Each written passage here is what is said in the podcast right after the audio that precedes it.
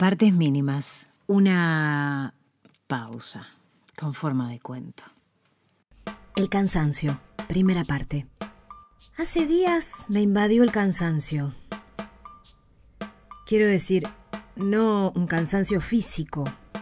Nunca tuve problemas en ese ámbito.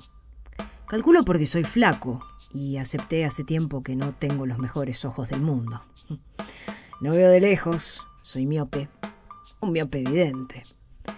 Pero no, no es eso, no es el cuerpo lo que me preocupa. Y tampoco es la preocupación, es otra cosa, es algo más. Es... es... Eh, el cansancio. Eso es. Una vez, mi mamá me contó de un tío que fue víctima del cansancio. Sencillamente se levantó un día, dijo que no quería ir a trabajar y nunca más se levantó. No estoy diciendo que se haya muerto, no soy tan trágico. Sencillamente dejó de levantarse de la cama. No se bañaba, no se movía, salvo para masticar lo poco de comida que podía ingresar en la boca. ¿Qué energía iba a gastar si estaba todo el día preso del cansancio? Sus uñas eran tremendamente grandes, el pelo largo a los costados, la pelada que le coronaba la frente brillante por la mugre. ¿Así iba a terminar yo? ¿Víctima del cansancio?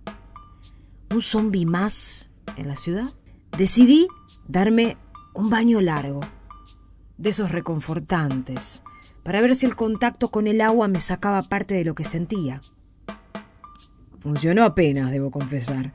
En el agua con burbujas pude empezar a ver cosas que nunca me habían llamado la atención. Y sin embargo, ahí estaban. Burbujas en donde podía verme reflejado, donde podía sentir un temblor como de ritmo percusivo. En cada burbuja podía ver momentos de mi vida. Y lo primero que veía era mi cara cansada, mi tez pálida y los ojos presa del único monstruo del que no hay escape. Del cansancio. ¿Qué podría hacer para superar ese tedio vital? ¿Cuál era la vía de escape? Partes mínimas.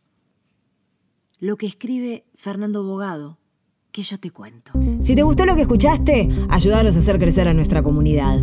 Búscanos como partes mínimas en la aplicación Cafecito, meter en el link para poder colaborar y hacelo, porque eso va a hacer que nosotros sigamos con más. En breve, además, vamos a sumar material exclusivo para todos aquellos que nos acompañen y nos apoyen en esta aventura.